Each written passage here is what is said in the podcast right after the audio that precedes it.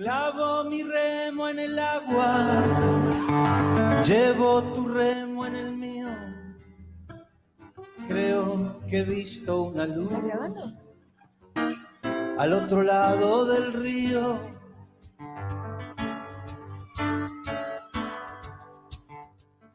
Buenos días, buenas tardes o buenas noches amigos.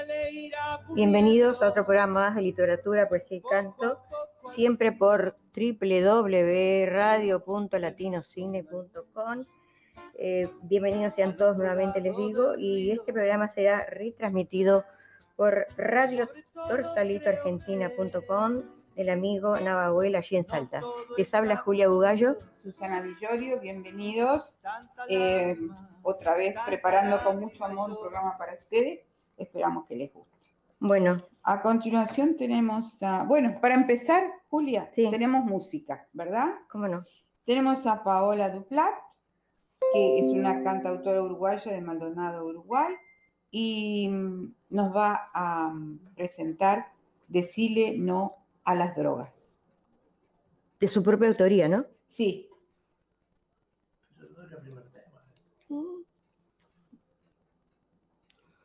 Bueno, este, estamos diciendo que este programa también será transmitido en vivo por em, YouTube, por YouTube, por Salito ya dije, por YouTube, a nombre de Eduardo Bugallo, así que, y se pueden suscribir a aquellas personas que quieran, que es gratuito para suscribirse, no hay problema de,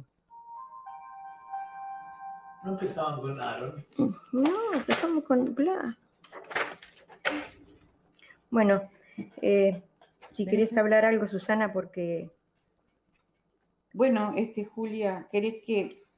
Tengo 10 consejos para comenzar a escribir poesía. Muy ¿Qué te parece? Muy bien, muy bien. Bueno. En la actualidad se está abriendo el concepto de poesía hasta tal punto que hay quien dice que los libros que actualmente más venden y se denominan libros de poesía, no lo son. Es cierto que los géneros literarios son algo vivo que evoluciona con el paso del tiempo, pero tengamos claro lo que es poesía, algo que la Real Academia Española define como manifestación de la belleza o del sentimiento estético por medio de la palabra en verso o en prosa. El primer impacto es encontrar la palabra prosa dentro de poesía. En cuanto a la definición de poema, dice lo siguiente. Obra poética normalmente en verso. De ambas definiciones extraeremos que cuando se manifiesta la belleza o el sentimiento por medio de la palabra, ya estamos hablando de escribir un poema y que cuando esta belleza o sentimiento se manifiesta en prosa, estamos hablando de prosa poética. ¿Eh? Tenemos 10 conceptos, eh, consejos para una orientación sobre cómo escribir poesía. Primero, elegir de qué escribir un poema. En este caso es importante una inspiración inicial, despertar esa chispa que impulsa a escribir, ese sentimiento o emoción. Muchos escritores van siempre acompañados de un cuaderno para anotar esa idea inicial que después desarrollarán que creo que eso es lo que te ha pasado a ti y a mí, ¿verdad, sí, Julia? Sí, lógico. Que este, tenemos una idea y, y, rapidito la ponemos en, en un cuaderno, ¿verdad? Después la vamos esbozando, elaborando, corrigiendo si es posible, ¿no? Para arriba, para abajo, sacamos, tachamos. Bueno. Para escribir poesía se utiliza el lenguaje lírico. Eso es obvio. Yo... La poesía no es ni novela ni relato corto, no es tampoco un género informativo para escribir poemas se debe usar el lenguaje lírico, su fin es la belleza. Buscar decir las cosas como nunca antes se han dicho. Tiene además un ritmo que se desarrolla leyendo poesía y escribiendo poesía. El mensaje y su finalidad. Cuando se pone a escribir un poema se debe tener clara su finalidad, qué mensaje transmite y qué se quiere conseguir en el lector. Se puede ir más allá de lo sentimental y tener un mensaje reivindicativo o conmemorativo. Y practicar la metáfora es la gran amiga del poeta, una comparación entre términos para embellecer el lenguaje. La Real Academia Española lo llama traslación del sentido recto de una voz a otro figurado en virtud de una comparación tácita. Probablemente se entiende mejor con sus ejemplos. Por ejemplo, las perlas del rocío, la primavera de la vida o refrenar las pasiones. Eso sí, para escribir poemas huir de las metáforas fáciles y trilladas y buscar las suyas propias. Antes de escribir poesía, se puede jugar a crear metáforas de forma independiente.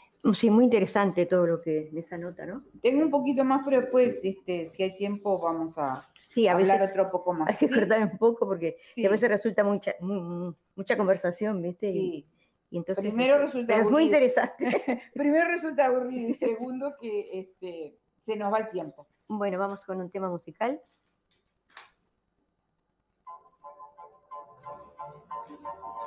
¿La encontraste? No me... Pero- pero no se puede... Ah, Marcela. ¿Y qué canta?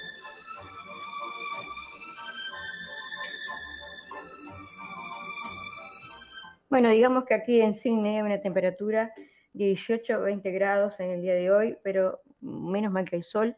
De nochecita siempre refresca un poco, pero tenemos un poquito de, de calorcito de verano, ¿no? Sí, La verdad que sí. el solcito sigue siendo un poquito fuerte. Sí, bueno, ahora vas a compartir una, una poesía de Marcela Sáñez. Es una cantautora argentina, escritora de Buenos Aires, que ella siempre está colaborando con nosotros y cuyo título de poesía es Aarón para todos ustedes, amigos.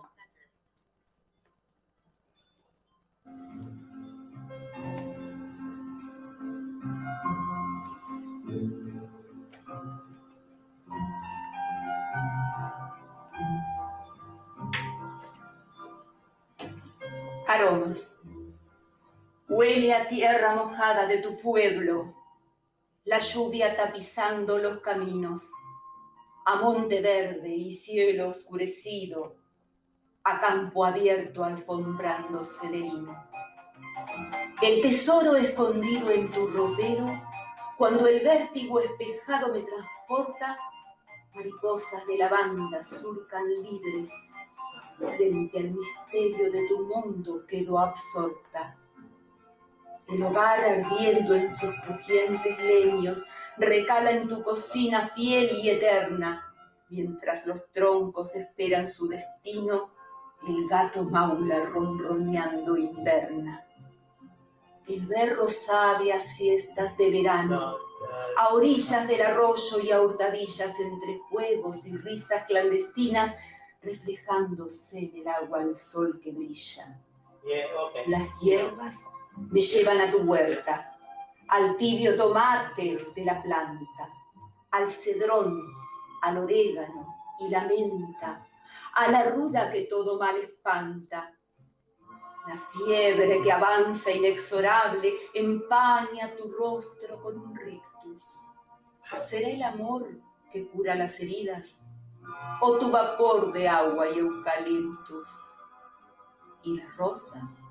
Un velero que el suspiro me dejará anclada en tu jardín, abrazada por dulces madreselvas, envidiando la blancura del jazmín.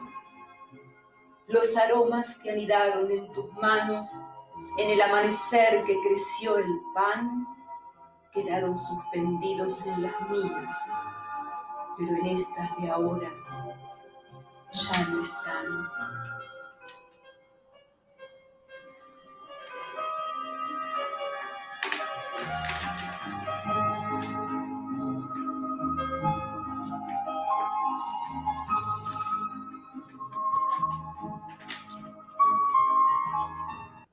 Bueno, muchas gracias Marcela Yáñez por siempre estar este, colaborando con nuestro programa de allí, de la Argentina. Este, y ahora compartiremos un canto eh, por este conjunto que nos gusta tanto de Filmuchit, de allí de Perú, Chiclaya, Voluntad de Dios para todos ustedes, amigos.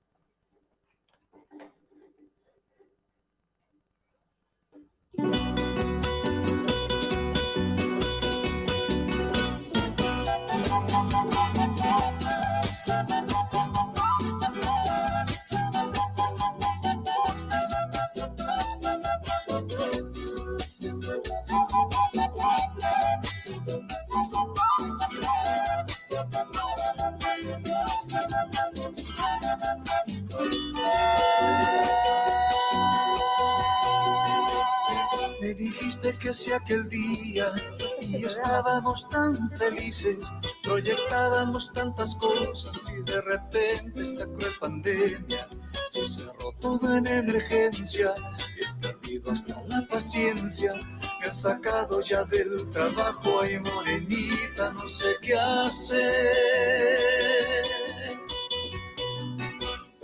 ¿Cuántas veces volví a tu puerta? donde siempre te visitaba. Pregunté que tú dónde estabas y nadie pudo darme respuesta. Las llamadas no me respondes, los mensajes no me contestan. Morenita, ¿dónde te has ido? ¿Por dónde andas? ¿Por dónde estás?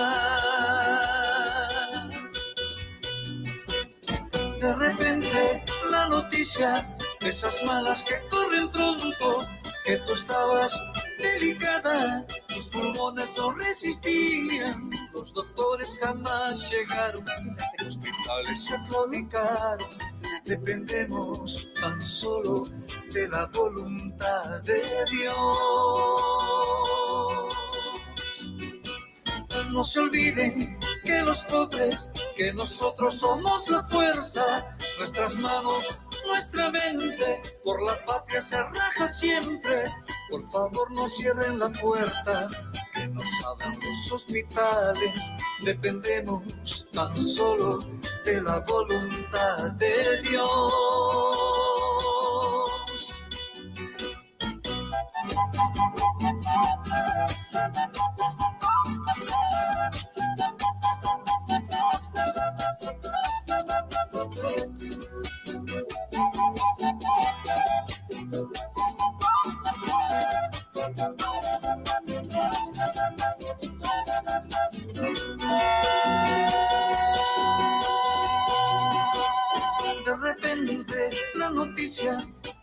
Balas que corren pronto, que tú estabas delicada, tus pulmones no resistían, los doctores jamás llegaron, los hospitales ya claudicaron, dependemos tan solo de la voluntad de Dios.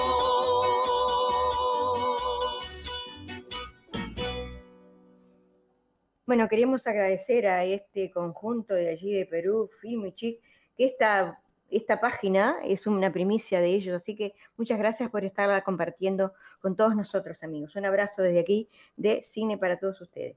Bueno, y ahora sigamos hablando, de, vamos a hablar como, cómo fue el trágico final de James Cook de Cristóbal Colón inglés. Porque es interesante porque estamos en Australia, ¿no? mucha gente no sabe. Claro. Entonces es muy interesante. Sí, por supuesto. El 14 de febrero de 1779 falleció el explorador y el capitán de la Marina Real Británica James Cook. A lo largo de sus tres viajes por el Océano Pacífico, Cook fue el primer europeo en pisar Australia y las islas de Hawái, lugar donde aquel día fue asesinado. De origen humilde, Cook trabajó durante su juventud en distintos barcos comerciales y ganó experiencia necesaria para postularse como voluntario en la Marina Real Británica.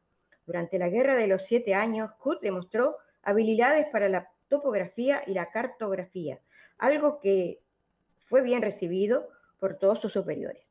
En, 1768, Cook zarpó desde Inglaterra con el objetivo de observar y documentar el tránsito de Venus sobre el Sol. Este fue el primero de sus tres viajes. Viajó, navegó el Atlántico Sur y continuó hacia el oeste por el Pacífico hasta llegar a Tahití, el 13 de abril de 1769 donde se debían llevar a cabo las observaciones. El tránsito de, Venus estaba pronosticado para el 3 de junio, por lo que tuvo que construir un pequeño fuerte y además un observatorio. En ese primer viaje llegó a divisar la costa sudoeste de Australia y la confundió con la isla de Tasmania. En este viaje, Cook tuvo contacto con pacíficos indígenas del lugar, junto a otros tripulantes. Junto a otros tripulantes pudieron recolectar flora australiana. Los diarios de Cook fueron publicados a su regreso, a el regreso de él, con lo que se convirtió en una especie de héroe entre la comunidad científica. Ya siendo comandante, Cook inició su segundo viaje en 1779 con el propósito de encontrar tierras australianas.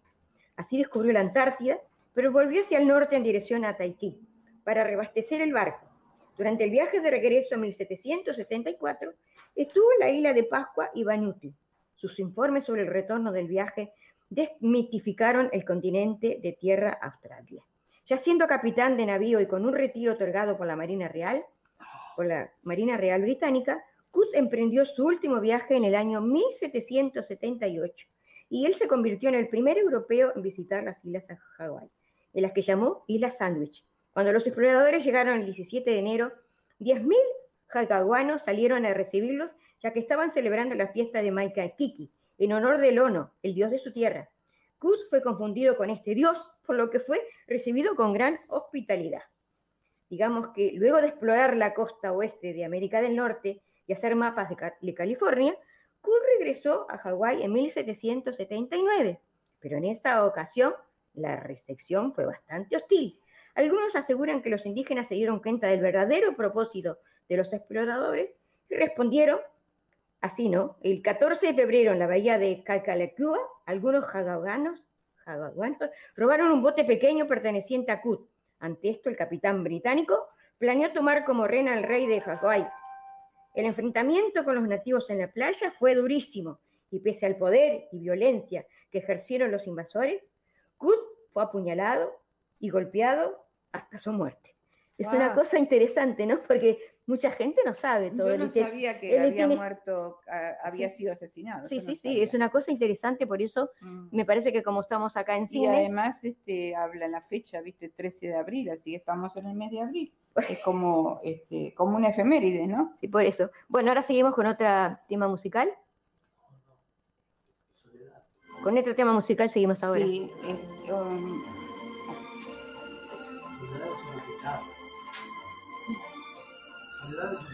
Tema musical, bien dije yo. Estás malo. ¿eh?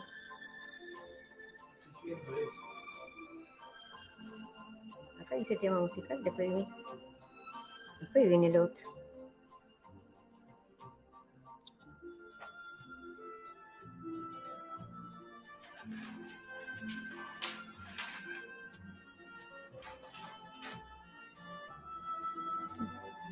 ¿Seguimos, Susana, con el programa? Sí, ahora sí tenemos un recitado. Tito Sanguinetti, compositor, intérprete, poeta, escritor, profesor de danza de las Marianas Argentinas, nos eh, presenta Soledad. Soledad. Soledad no es un estado, ni grandioso ni pequeñito. Es convivir con el grito velado de la inclemencia, soportar la resistencia, pertinaz de lo fortuito. No es el total desamparo, ni la amargura velada. No es una carga pesada ni la muestra con descaro. En un reflexionar claro, es una parte de la manada. Como tomando distancia, un puesto de observación para captar la intención desde otra perspectiva. No es abajo, ni es arriba, tan solo otra posición. No es tragedia ni tristeza, ni portal para la pena. Mirándola bien es buena para analizar profundo los pormenores del mundo, no verla como condena. No debería ser eterna, ni tan mucho ni tan poco, pero por si me equivoco, les comento mi postura. Para mí solo es hondura a la que jamás provoco. Bueno, muchas gracias. Hola. Ah, viene el saludo de Tito. buen día para ustedes. Soy Tito Sanguinetti y quiero enviar un cordialísimo saludo al programa Literatura, Poesía y Canto, conducido por Julia Bugallo y Susana Di Llorio en Radio Punto Latino de Sydney. Vaya mi abrazo argentino para todos ustedes. No, ahora no está eso. Bueno, muchas gracias Tito por el saludo y por tu poesía tan bonita como siempre, que nos tenés acostumbrados. Me gustó mucho, ¿sabes? La poesía. Sí, él escribe lo que, lo que él dice tiene mucha razón sobre la soledad. Mucha razón. Sí, es muy acertado en todas las cosas que hace, como así la comida también, que le hace muy rico, pues es un gran chef. Ahora vienen efemérides literarias para todos ustedes, amigos. Digamos con día 16, como hoy, pero de abril en el año 1972, Yanure Sakabata, escritor japonés, premio Nobel en 1968. Un día 17, pero del año 1695, Sor Inés de la Cruz, reconocida poeta mexicana de gran importancia durante el siglo XVII. En el año 2019, pero el mismo día, Manuel Alcántara, poeta y periodista malagueño. Día 18, pero del año 1991, Gabriel Celaya, poeta español, Premio Nacional de las Letras Españolas en el año 1986. Día 19, pero del mismo mes de abril, del año 1998, Octavio Paz, poeta, ensayista y diplomático mexicano, Premio Nobel en el año 1990. Día, día 20, día 19, perdón, Octavio Paz, poeta, ensayista y diplomático mexicano, premio Nobel en 1990. Día 21, 1910, Marta Alwain, escritora estadounidense, autora de las aventuras de Tom Sawyer, entre otros. El día 23, Miguel de Cervantes, pero del año 1616, novelista, poeta y dramaturgo español, la máxima figura de la literatura española, la literatura española, por ser el autor del ingenioso hidalgo de Don Quijote de la Mancha. Y ahora seguimos con otro, con otro intermedio musical para todos ustedes, amigos.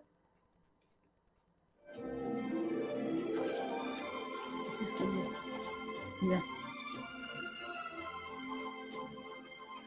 Mira. Ah, ya, mira.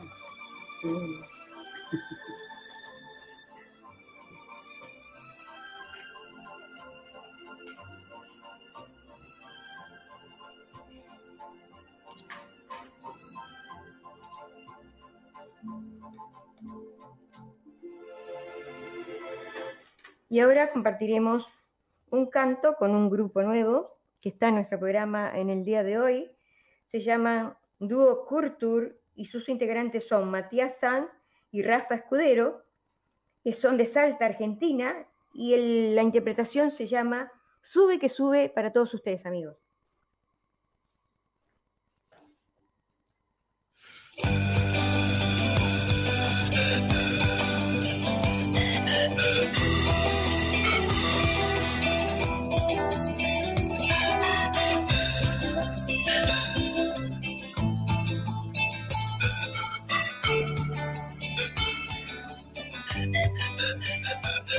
Aquí en mis cerros viajan las nubes, van despidiendo cielos azules y mi caballo sube que sube. Por las alturas vengo cantando, coplas que al viento le voy dejando y mi esperanza sube que sube. Hay carnaval de los carnavales, cura mi pena, quita mis males, pone un zarcillo a mi corazón. Hay carnaval de los carnavales, cura mi pena, quita mis males, pone un zarcillo a mi corazón. Sube que sube.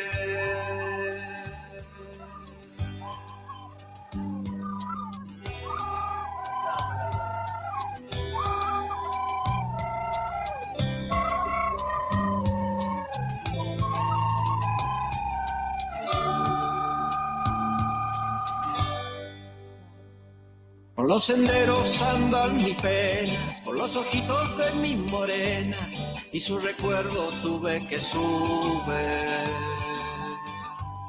En la montaña me vuelvo sombra, piso las piedras que al tiempo nombra, y en esta puna sube que sube. Hay carnaval de los carnavales, cura mi pena, quita mis males, con un zarcillo a mi corazón. Hay carnaval de los carnavales, cura mi pena, quita mis males, pone un zarcillo a mi corazón. Sube que sube.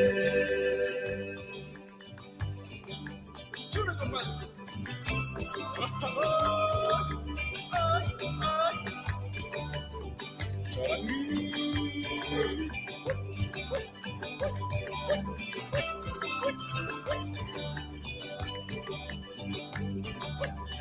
carnaval de los carnavales, cura mi pena, quita mis males, pone un zarcillo a mi corazón. Eso que yo te dije. Hay carnaval de los carnavales, cura mi pena, quita mis males, con un zarcillo a mi corazón, sube que sube.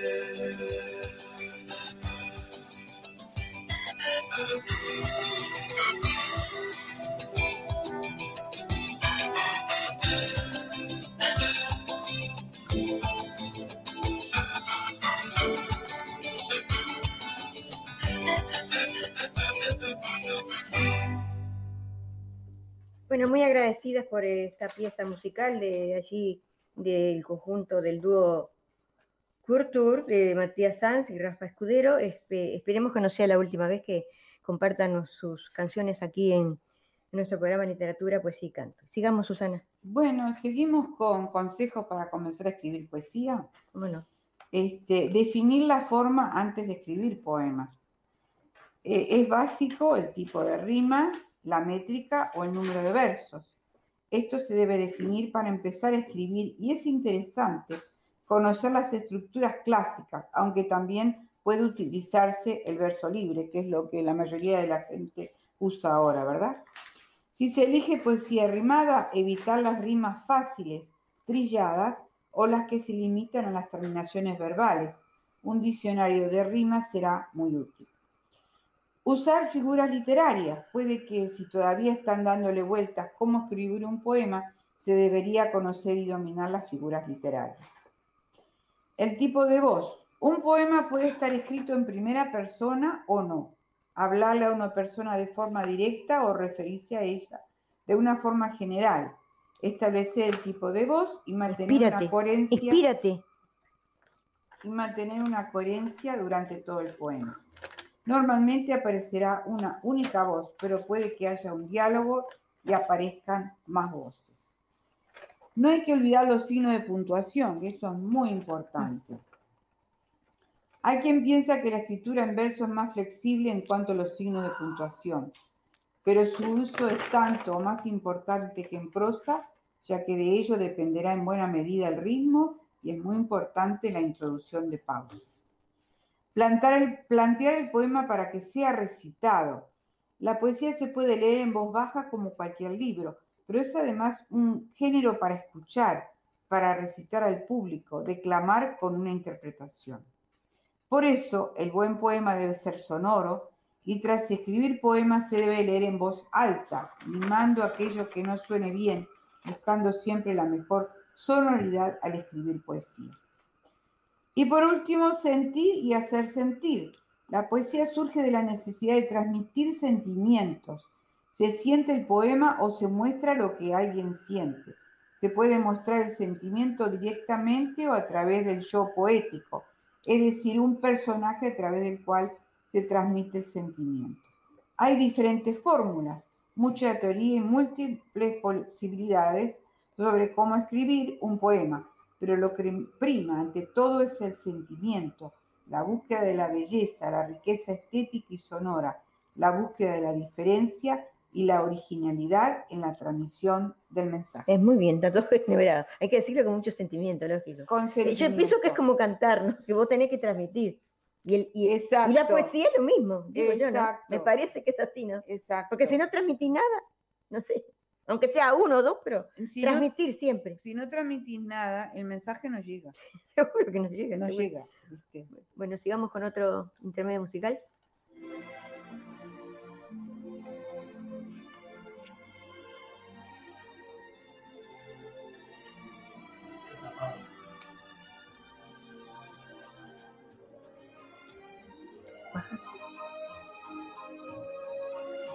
Continuamos, Susana. Sí, ahora tenemos un recitado este, por nuestra amiga argentina, escritora, poeta y declamadora, Ana Ulescla. De La Rioja, ¿no?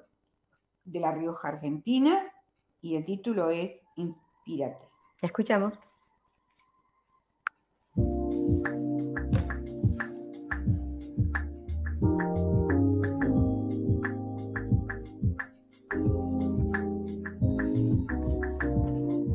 Inspírate de ron, brisna, gota de rocío, hoja seca a merced del viento, remolinos, aullidos, ecos, ululares. Recuéstate cara al cielo y ve viajar las nubes. Invade los espacios infinitos. Búscame entre los astros. Bésame, enciéndeme con tu aliento y nunca más me dejes ir. Si tu mano no me sostiene, me arrastrará la corriente irremediablemente.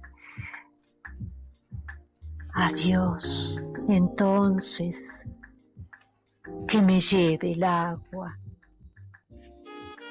Inspírate de Ana Ulesla desde La Rioja, Argentina.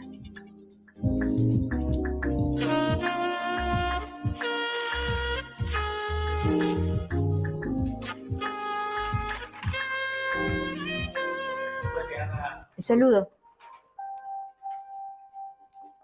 Y ahora tendremos un saludo. Un gran saludo a los oyentes de Radio Punto Latino Sydney. Y un abrazo a Julia Bugallo y Susana Di conductoras del programa Literatura, Poesía y Canto. Gracias por estar.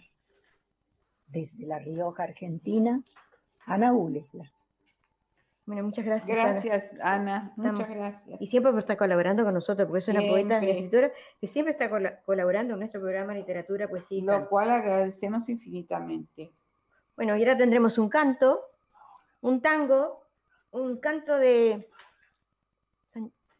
de Paola Duplá, titulado Decirle no a las drogas, que es una cantautora uruguaya de Maldonado, Uruguay.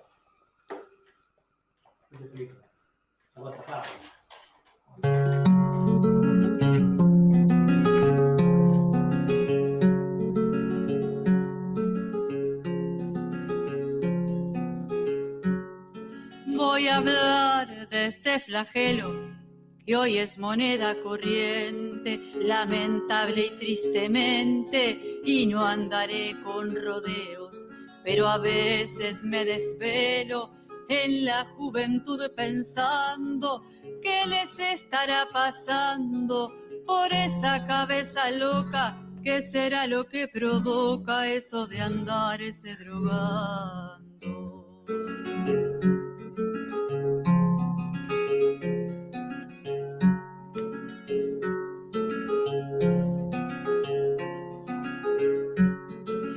Los años desperdiciando y arruinándose la vida, tanta juventud perdida y mi sentir impotente. Quiero llegar a esa gente para ayudar de algún modo. Hoy mi guitarra acomodo y abrazo con empatía. Sabes que es bella la vida, levántate, sal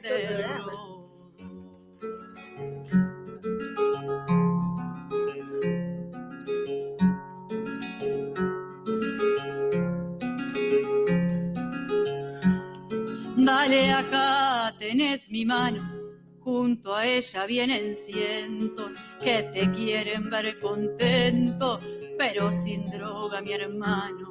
Te queremos, pero sano, libre de esa enfermedad. Y si pones voluntad para salir, te aseguro que sabes, aunque sea duro, pero la pena valdrá.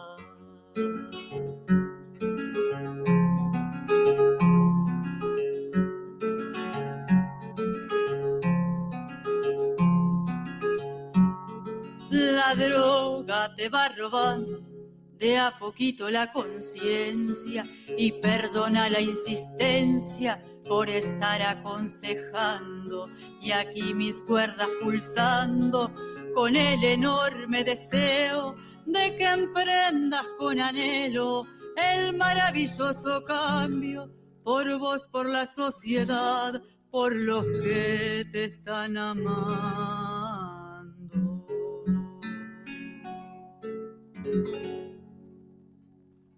Gracias Paola Dupla por estar colaborando en nuestro programa con tus canciones que siempre tienen un mensaje, ¿verdad?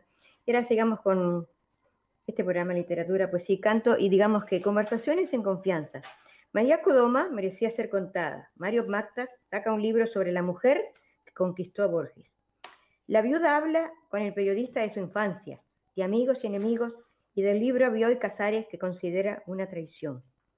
María Kodama ya tiene quien la, escriba, a diferencia de aquel coronel que esperaba su pensión contra toda esperanza, que había nacido de la mano de Gabriel García Márquez. La escritora y presidenta de la Fundación Internacional, Jorge Luis Borges, es la protagonista de un libro que llegará este mes a las librerías en el que Mario Mactas, dueño de un estilo reconocible, cruza distintos géneros narrativos para delinear los contornos y la cotidianidad de una mujer que en muchos sentidos es una incógnita para el gran público. Es María Kodama, esclava de la libertad. Ediciones de la Flor. Macta se aproxima a su protagonista con la habilidad de un zorro. Dicho esto sin pretensión de originalidad, pues durante años condujo junto a Rolando Anglín un exitoso programa de radio titulado El gato y el zorro. Escribe el autor, el misterio está en líneas, silencio, cambios que nos llevan a revelar un hecho que no se tiene en cuenta. María Kodama, imagen y fama en cualquier parte, no es solo la viuda de Borges, para nada. Y nada que se parezca menos a un esquema maestro-discípula. Es el recorrido, no encontrarán un misterio guardado ni una revelación oscura. Se trata de una persona que el mundo conoce y ha vivido una historia de amor singular. Ninguna idealización, sí con alegría, sí también con diferencia. La unión de un adolescente con el poeta y narrador, ya casi ciego, no formó un ser bifronte y siempre complementario, fueron dos. No obstante la afirmación de que el lector no se encontrará con secretos sin revelar ni misterios por explorar a lo largo de las páginas mactas, volverá sobre sus pasos para colegir que algo en Kodama encierra un misterio que él no consigue horadar. Algo así como una cámara secreta en su vida que no abre nadie y preserva para sí. Con sutileza y amparado por una antigua amistad, Mactas logra colarse por algunos intersticios que Kodama abre y cierra voluntad.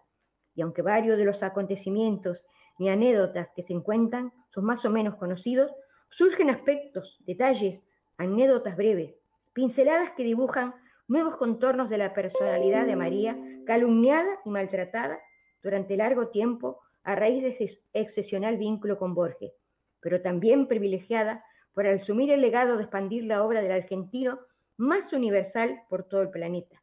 Todo esto es sobrevolado con gracia, pero sin entrar en profundidades que puedan reavivar viejas contiendas judiciales. María de Madrugada. Yo quería hacer un libro no totalmente literario, donde se, se cruzara cierta forma de periodismo, también algo literario con una segunda corriente de subjetividad. Todo el material surge también del antes y después de los encuentros que hemos tenido con María a lo largo de los años. Esa es la mejor forma de amistad, la que queda y no tiene necesidad de ser cuidada ni frecuentada, dice Mactas en diálogo con el diario Clarín.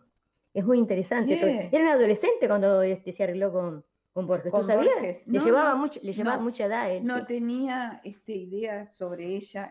Sí, la verdad que sí, no era muy conocida, pero viste que ahora es muy interesante porque son cosas que van surgiendo, ¿no? Y son de todo de este año, ¿no? Son cosas nuevas, que uno va compartiendo con todos los oyentes y los amigos de literatura, pues sí, canto y radio punto latino. Gracias a, que hay gente que siempre está hurgando y, leyendo buscando. y buscando, ¿verdad? sí, seguro. Está muy bueno todo eso, me parece a mí. Bueno, ahora sigamos con un intermedio musical, si te parece. Bueno. Y, ¿Y este, Julio? Muchos cantos seguidos, ya pasó el...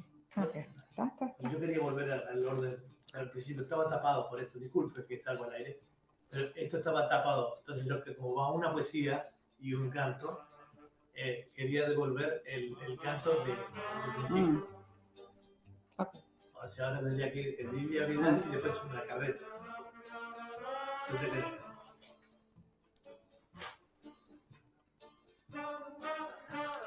Y continuamos con literatura, pues sí, canto Susana. Sí, tenemos un recitado de Lidia Vidal, nuestra compañera del Grupo Palabras, y el título es Boomerang. La escuchamos. La vida es un boomerang. Si haces el mal, éste volverá, ensangrentada flecha de dolor, a clavarse en tu corazón. Si no haces nada, el boomerang, que fue hecho para volar y para vibrar, será piedra inmóvil, agua estancada, sobre la cual ni las algas crecerán. Pero si haces el bien, éste volverá con una melodía que alegrará tu corazón hasta el final de tu vida. Muchas gracias, Edilla, por compartir esta poesía con, con, nosotros, ¿verdad? Y ahora escucharemos un canto de Tito. de Tito Sanguinetti. No sé. Los ejes de mi carreta. Los ejes de mi carreta, que es este. Es como un compositor uruguayo, Romildo Rizzo, y del argentino Atahualpa Yupanqui para todos nosotros, amigos. ¿Lo escuchamos?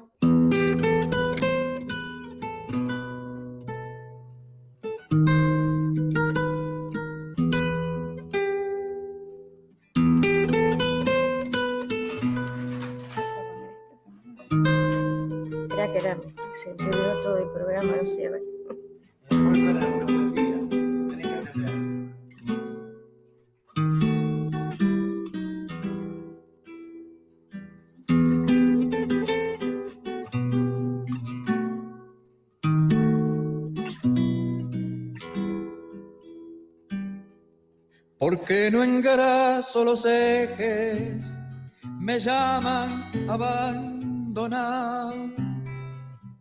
Porque no engraso los ejes, me llaman abandonado. Si a mí me gusta que suenen, pa' que los quiero engrasados. Si a mí me gusta que suenen, pa' que los quiero engrasar.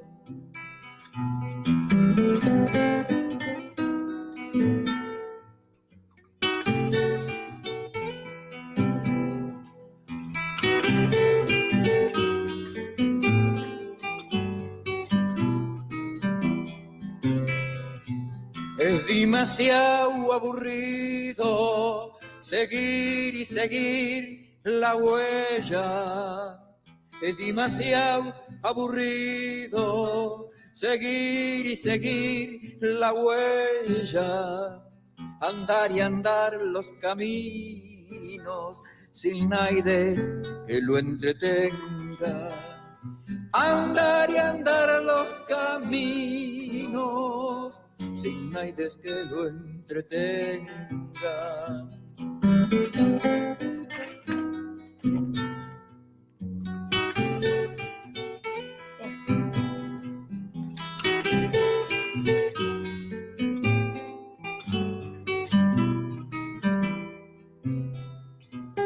necesito silencio, yo no tengo en quién pensar.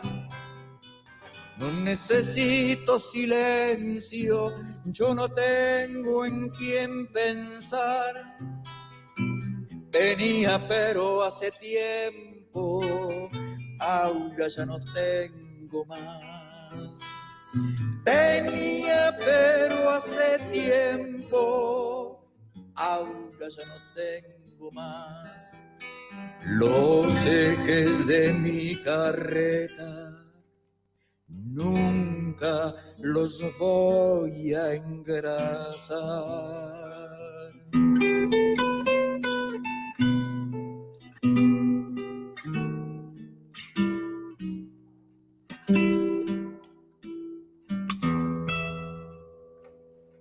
Muchas gracias, Tito Tanguiretti, por compartir esta página. ¿Y seguimos, Susana? Sí, tenemos otro recitado de, por Ana Ulecla, Ilusión. Muy bien.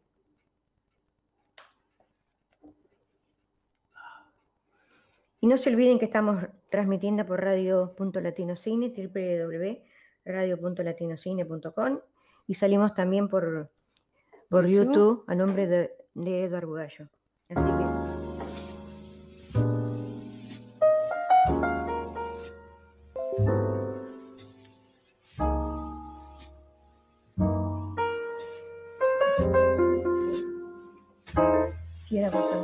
¿Qué ves en esa translúcida gota de rocío?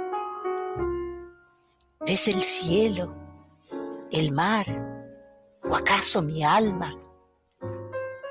Mis anhelos secretos, mis regocijos. ¿Ves reflejada mi ilusión o mi esperanza? ¿Serán estos tan fugaces como ella, que al contacto con el sol tiembla, se desvanece, asciende y vuela para volver a ser inalcanzable estrella? ¿Será quizás inexistente lo que ves?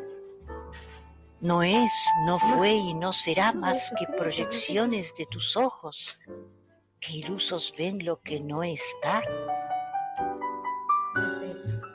¿Será una lágrima nocturna? ¿Un padecer de hoja, brisna o flor?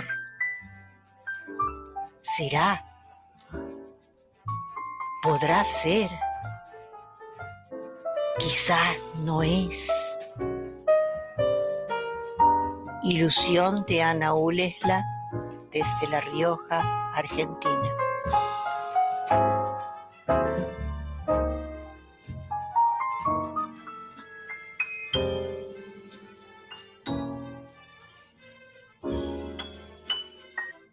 Gracias, este, Ana, por siempre estar compartiendo. Seguimos con el programa, Susana. Seguimos. Este, tú mencionaste hoy a Sor Juana Inés de la Cruz.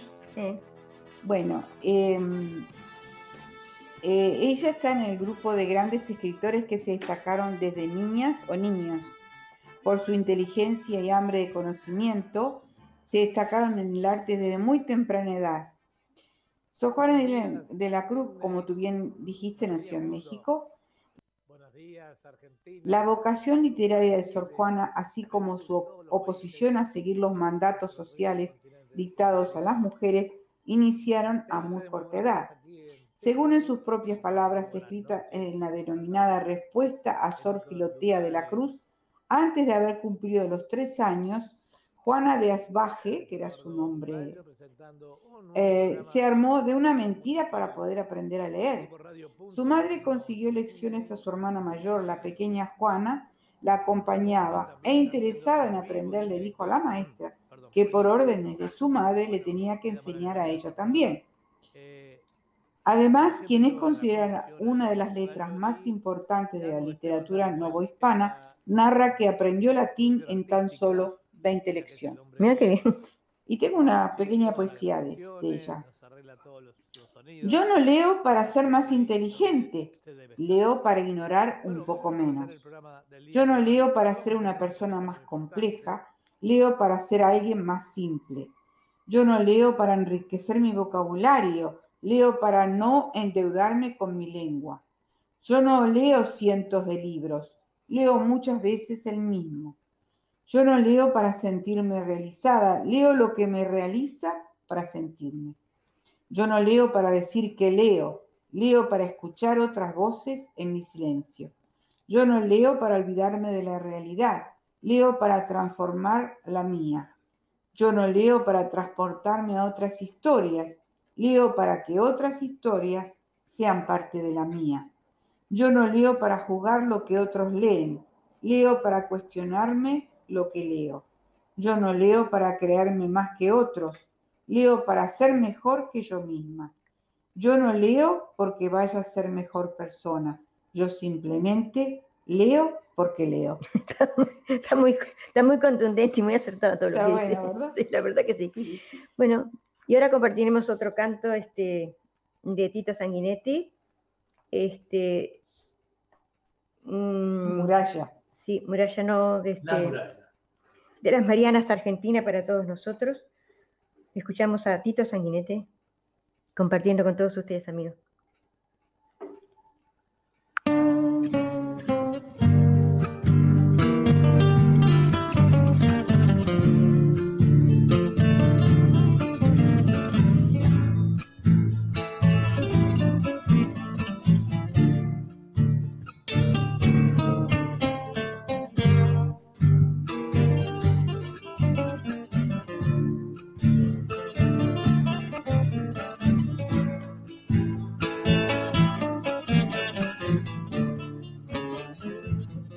Cuando el día llegara, que no se maten los hombres, que en el mundo reine paz y que el odio no se nombre, que enarbole cada uno su bandera labora, nadie subestime a nadie, cada uno es cada cual.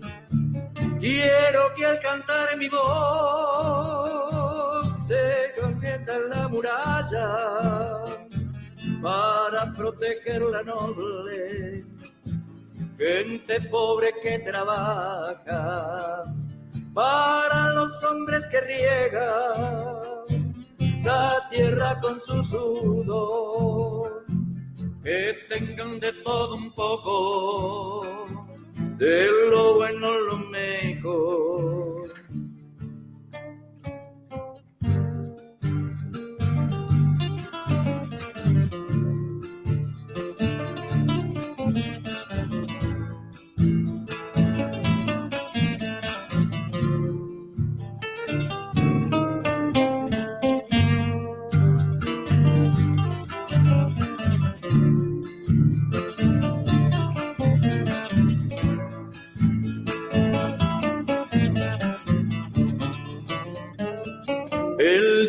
Que todo sepa el valor que tiene un hijo y que cada hijo sepa respetar ciertos principios. Cuando el día llegara, ese que he soñado tanto, en que por la calle irán abrazados negro y blanco. Quiero que al cantar mi voz se convierta en la muralla para proteger la noble gente pobre que trabaja para los hombres que riegan la tierra con su sudor que tengan de todo un poco, de lo bueno lo mejor, que tengan de todo un poco, de lo bueno lo mejor, pero yo...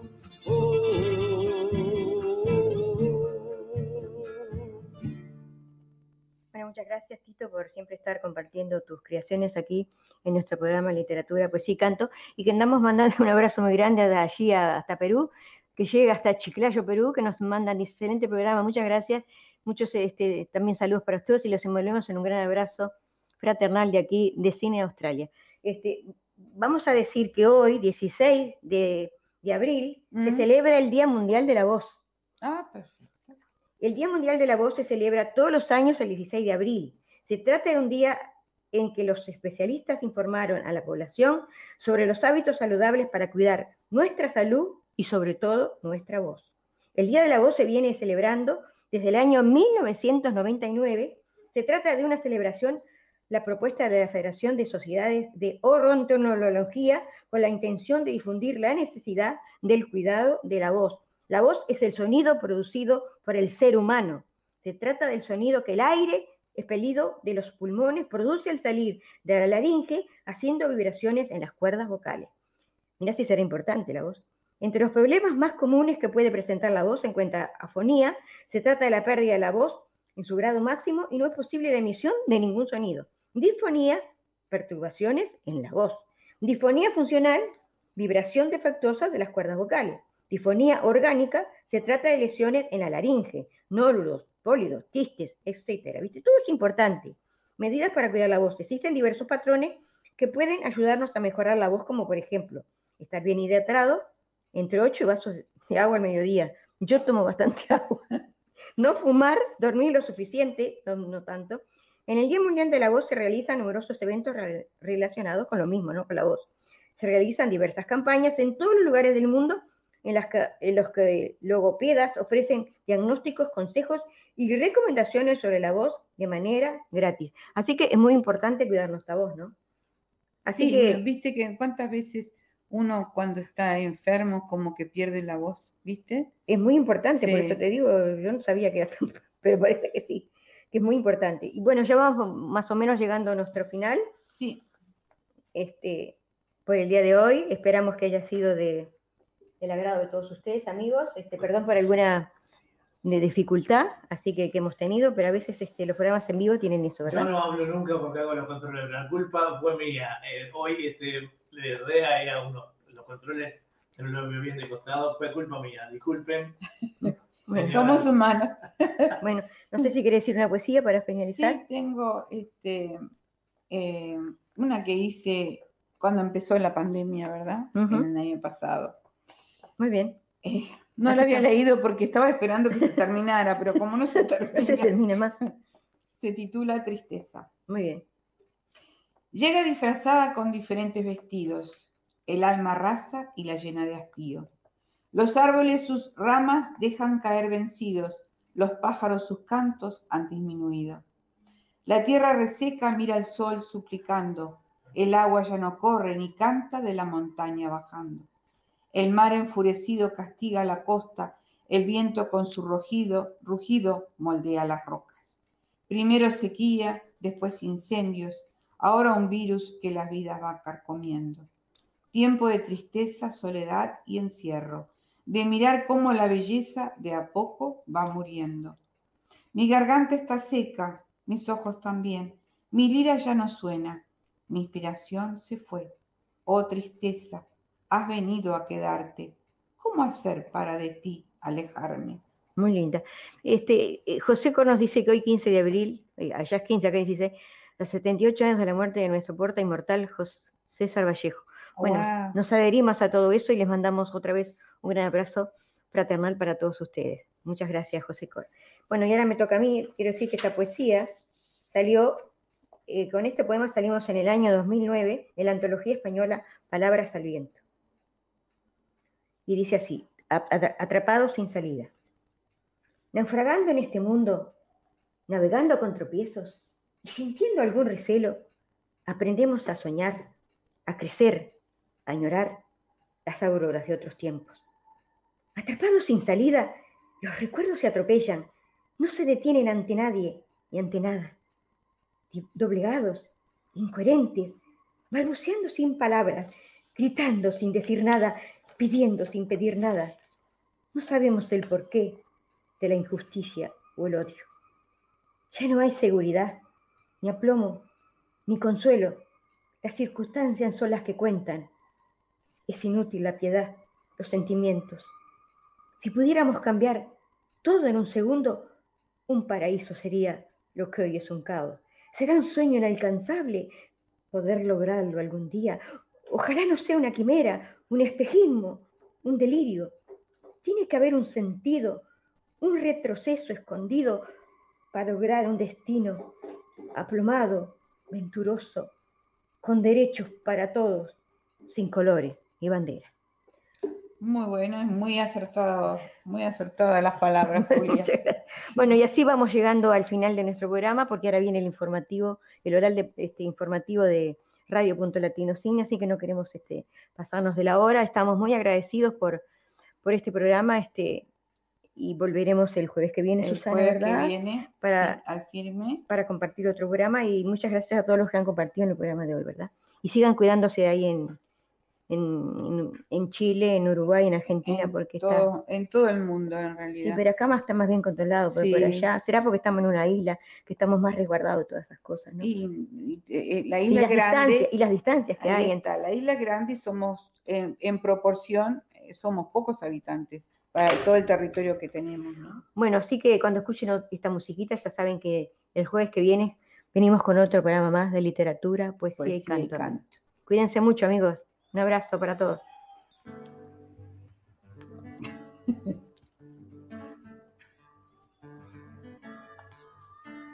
Clavo mi remo en el agua, llevo tu remo en el mío. creo que he visto una luz al otro lado del río.